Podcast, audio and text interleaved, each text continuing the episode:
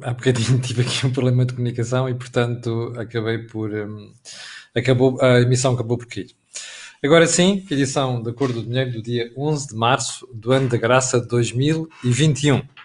Olha, antes de iniciarmos o programa de hoje, eu queria chamar a atenção para duas coisas. A primeira é dizer que um dia destes vou passar a fazer diretos do documentário matinal uh, diretamente, passa a redundância, no YouTube.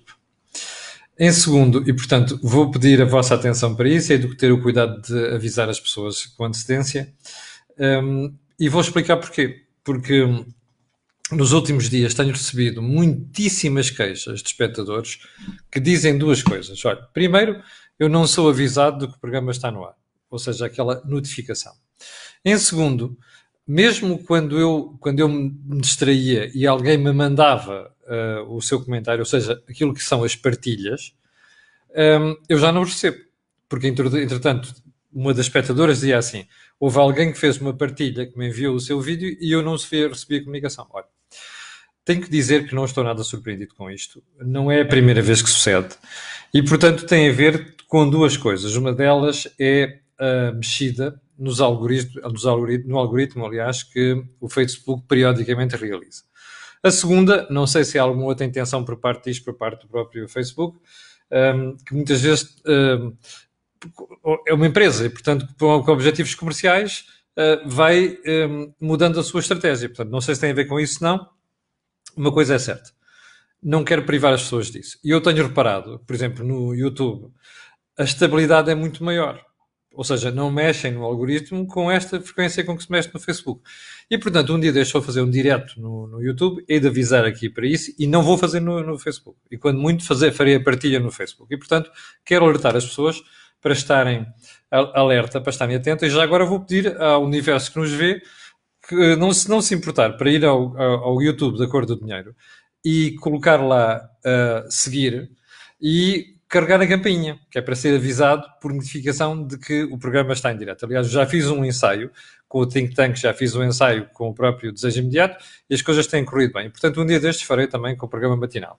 O segundo ponto, antes de começarmos a conversa de hoje, é lembrar que, um, que começou tarde, e já pedi desculpa, lembrar que um, nós, um, que este canal tem uma parceria com a Prozis e, portanto, você tem, fica habilitado a descontos quando for ao site fazer compras, no checkout de saída escreve lá no cupão Camilo. E depois tem as promoções semanais que eu tenho vindo aqui a divulgar também. Um, agora sim, vamos então ao programa de hoje e vamos. Está tudo bem com o som, presumo eu, não é? Um, uh, ah, cá estão pessoas a dizer que não recebem notificações. Bem, o problema é mesmo esse, é que não tem nada a ver rigorosamente nada comigo. Bom, um, vamos então à agenda de hoje. A IGAS, inspeção, estamos no período de ordem do dia, Inspeção de Geral para as Atividades em Saúde parece que fez para um relatório que a Ministra da Saúde está a glosar bastante, que aponta responsabilidades na falta de assistência médica naquele lar de Reguengos de Monsaraz, onde morreram cerca de 21 pessoas, um, entre as quais uma funcionária de 40 e poucos anos, um, diz que há responsabilidades dos médicos. Bom, eu não conheço o relatório, não posso pronunciar sobre ele por causa disso, mas já ouvi uma informação sobre esse mesmo relatório veiculada pelos médicos, pela Ordem dos Médicos, que eu acho que é estarrecedora. Qual é ela? Que a Ordem não foi ouvida no tal inquérito que a IGAS fez para produzir o relatório. Ora, eu nem sequer preciso de recorrer às leis, não é? Para analisar o assunto. Porque repare, você tem um conflito entre dois valores.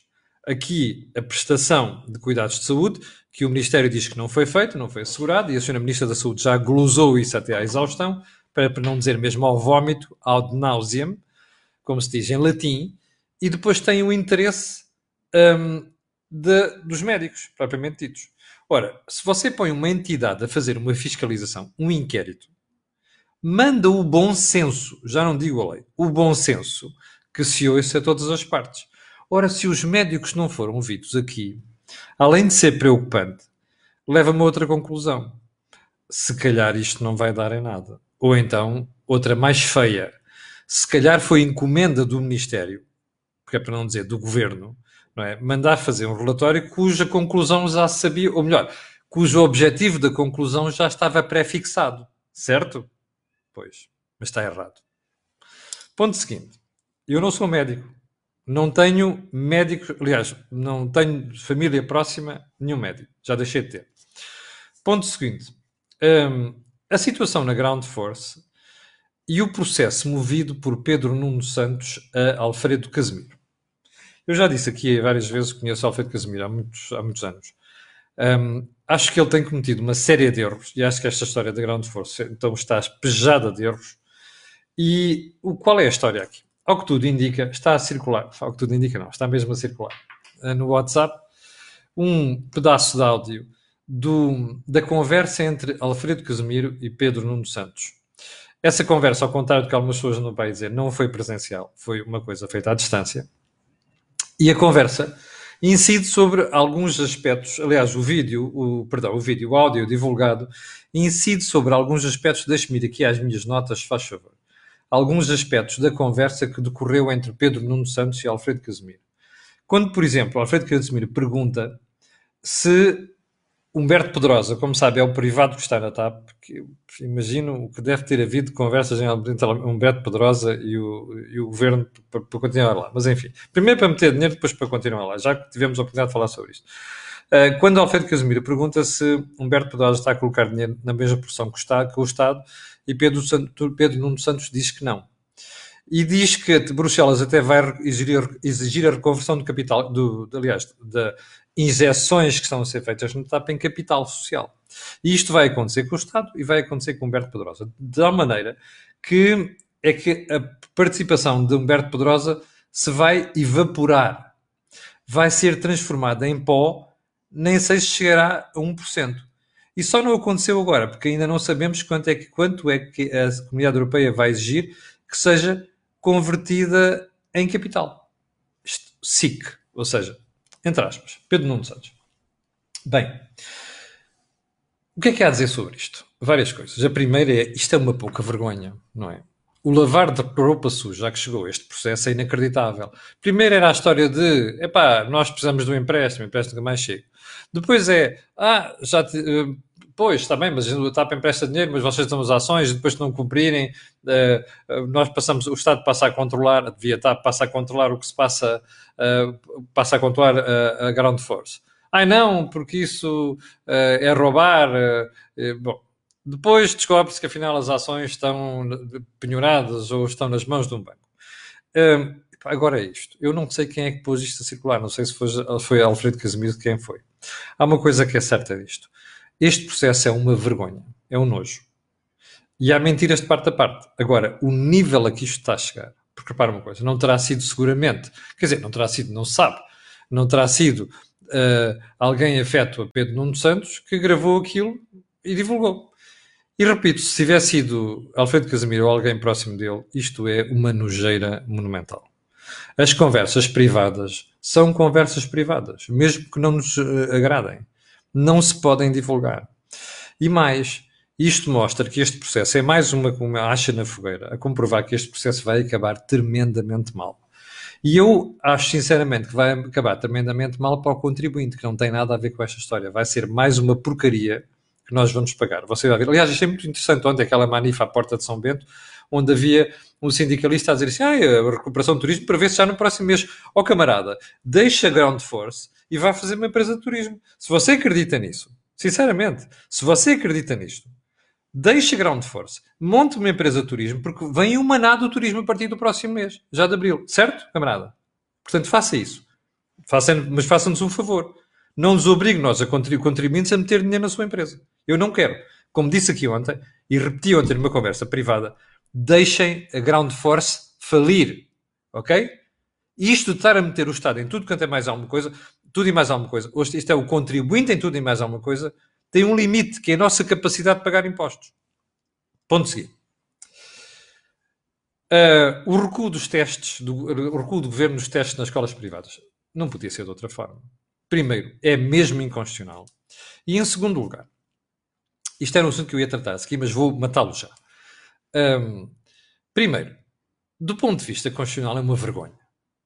Segundo, você já imaginou a estupidez que era? Eu já expliquei isto aqui antes de ontem, mas vou repetir. Porque isto mostra quão burros são alguns intervenientes neste processo. Percebe? O nível a que isto chega. Bem, você vacina escolas privadas. Perdão, você testa escolas eh, públicas. Professores, alunos, funcionários. E não testa escolas privadas. Professores, funcionários, alunos. O que é que vai acontecer? Você acha que não há mix de comportamentos e interações sociais entre quem está nas escolas privadas e nas escolas públicas? Acha mesmo? Portanto, isto é um crime de saúde pública. Portanto, isto é tão idiota, é tão burrice, percebe? Que leva a fazer uma pergunta. Porquê é que o governo deixou ficar de fora durante dias esta história? Eu vejo duas razões. A primeira é fazer os fretes à extrema esquerda. Leia-se ao Bloco de Esquerda e ao PCP. O ministro, que é um tipo, o ministro da Educação, Tiago Brandão Rodrigues, vamos chamar os dois pelos nomes, que é próximo do Bloco de Esquerda, do ponto de vista de ideologia, já deu uma prova que gosta de fazer fretes àquela gente.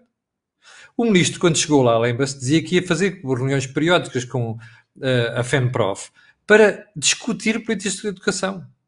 Oh, meu amigo, a gente já sabe o que é que você vem.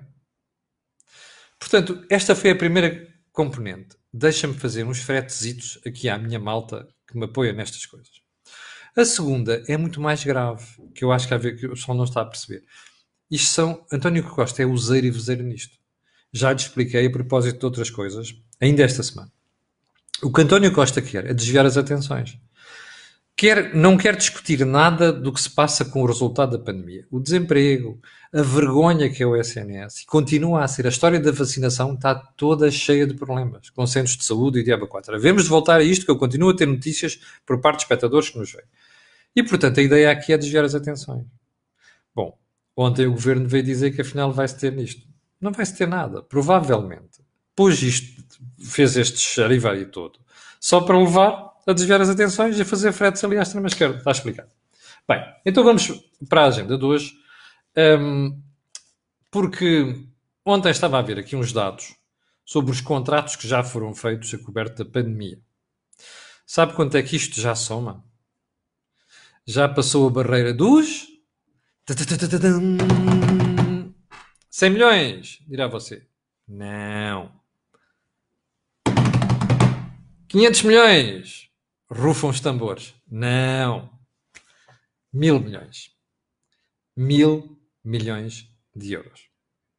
Contratos que já ultrapassam mil milhões de euros. Como é que foram feitos? Contratos públicos? Não. Ou melhor, contratação pública? Não. Ajustes diretos. Percebeu bem? Tu cá, tu lá. Você dirá, ilegal. Não é porque a lei foi agilizada por causa da pandemia para fazer isto. Eu acho que já devia ter sido alterado, mas pronto. O que é que, o que, é, que é possível fazer agora?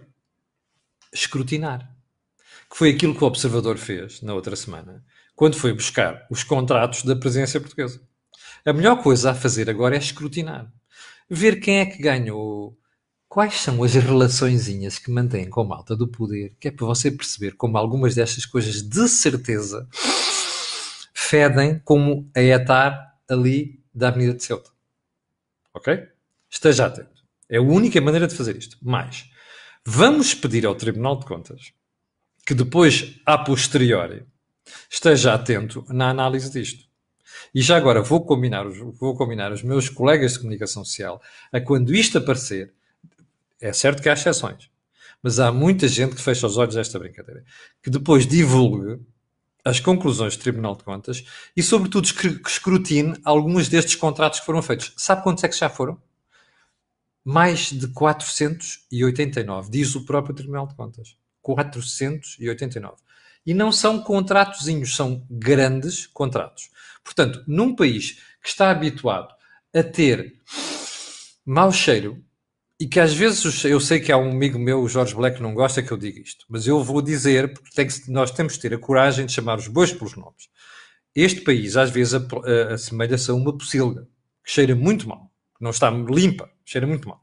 E, portanto, vamos estar atentos a isto, que é para denunciar alguma coisa que não esteja clara neste processo. Bem, segundo ponto, e eu vou matar hoje o programa hoje só com isto, estas duas questões, que é os ajustes diretos e esta história do começou ontem da Comissão de Inquérito ao Banco Espírito Santo.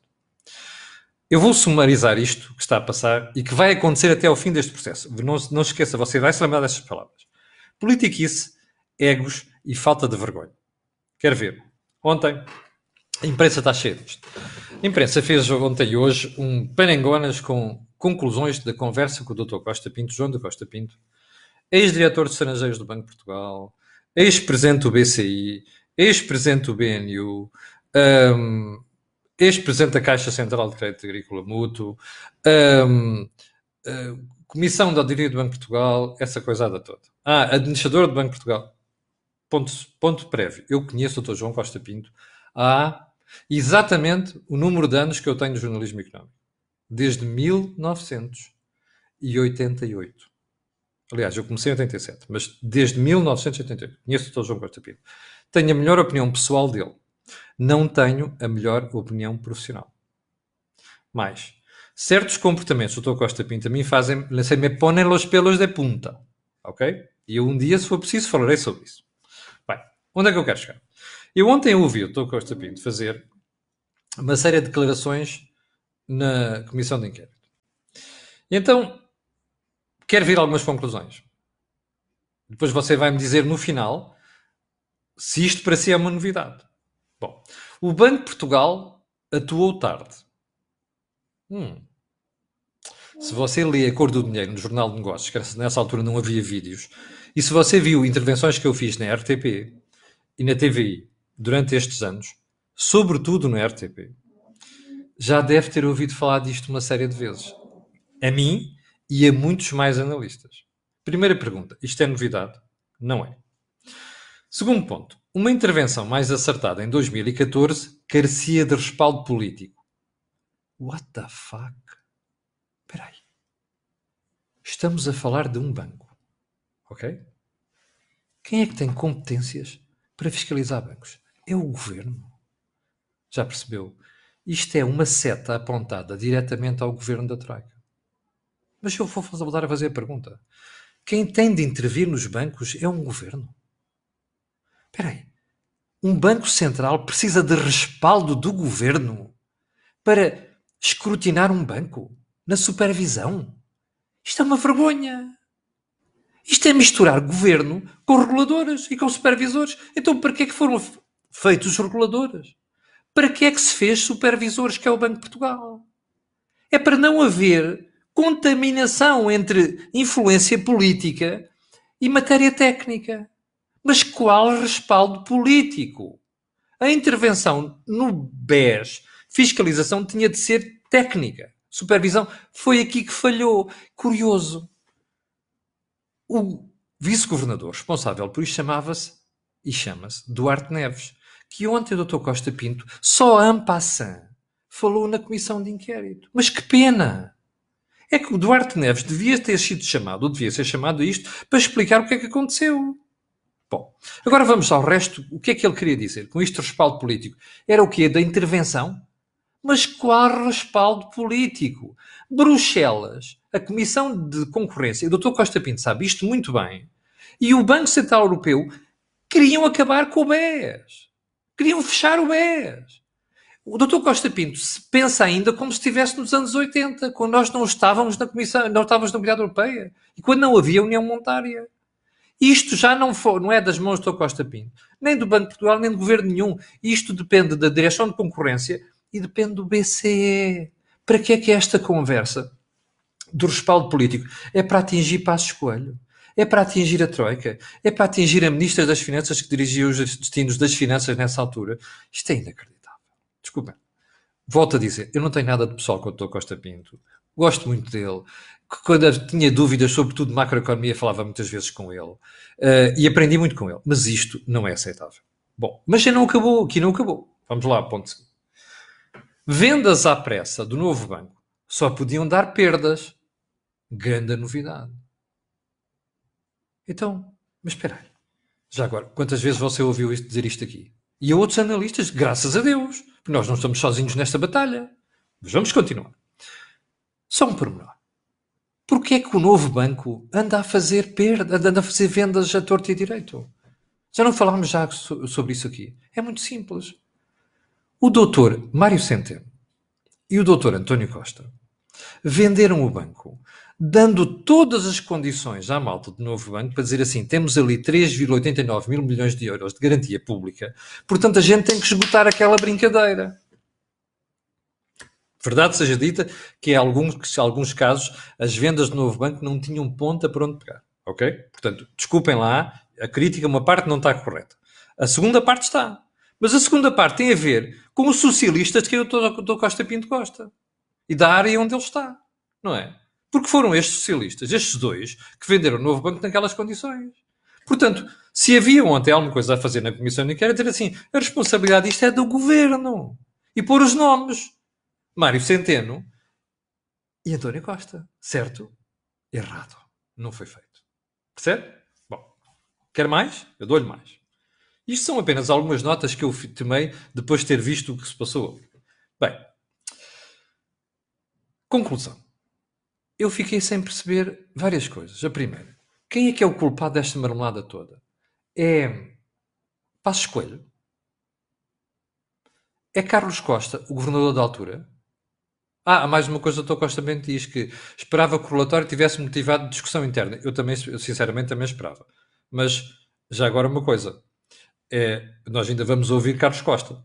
Aliás, eu espero que a Comissão Parlamentar chame Carlos Costa. Mas vamos lá. Então os culpados são Carlos Costa, Passo Escolho ou Ricardo Salgado. É que às tantas eu olho para aquilo, para este arrazoado de críticas, e fico a pensar assim, mas espera aí, eu acho que Costa Pinto passou. Então, mas o culpado disto é um nome. Chama-se Ricardo Salgado e a sua equipa de gestão. Que andam para aí a ser condenados por tudo que é Tribunal e Banco de Portugal. Remember? É bom não esquecer isto.